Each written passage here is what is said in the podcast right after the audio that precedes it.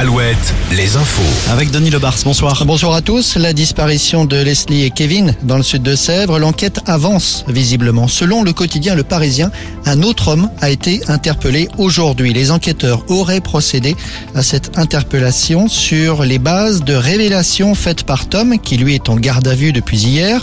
Ce dernier devrait être transféré de Niort à Poitiers pour être présenté à un juge d'instruction.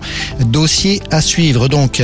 Les négociations sur les prix de dans les grandes surfaces doivent s'achever ce soir selon la Fédération du commerce. On se dirige vers une hausse de 10% des prix de l'alimentaire en mars.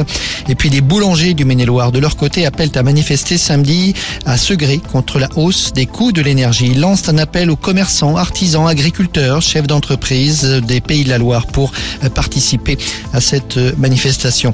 Au salon de l'agriculture, le gouvernement annonce un plan de 200 millions d'euros pour relancer la filière fruits et légumes en France.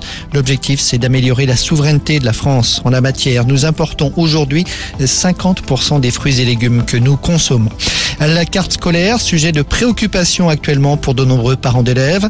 Les maintiens ou les fermetures de classe se décident en ce moment même.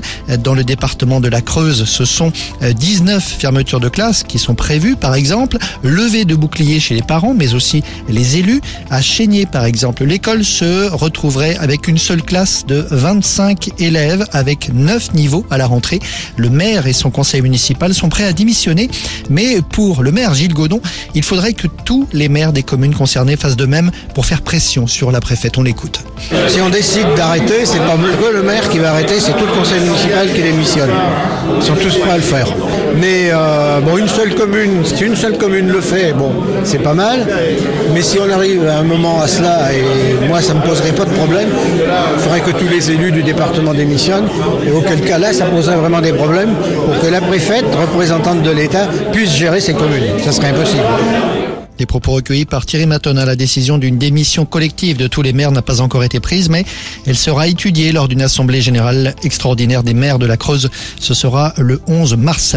Charles III à Bordeaux, c'est une info du quotidien Sud-Ouest aujourd'hui. Dans le cadre de sa visite en France annoncée pour la fin mars, le nouveau souverain pourrait se rendre donc dans la capitale de la Nouvelle-Aquitaine et dans plusieurs points de la Gironde. Ce serait le 28 mars. On passe au foot. Après la qualification de Lyon hier soir, suite des quarts de finale de la Coupe de France ce soir avec les trois autres matchs, parmi lesquels Nantes lance à la Beaujoire. Coup d'envoi dans un quart d'heure, dans un stade vide. Le FC Nantes a été condamné en effet à disputer ce match à huis clos. Après la sanction infligée par la Fédération française, des supporters nantais avaient utilisé des fumigènes lors de la finale de l'an passé au Stade de France. La météo avec manouvellevoiture.com. Votre voiture d'occasion disponible en un clic. Pas de changement à l'horizon. Nous retrouverons une nuit froide, des températures sous abri de 0 à 3 degrés demain au lever du jour et puis dans la journée comme aujourd'hui, un temps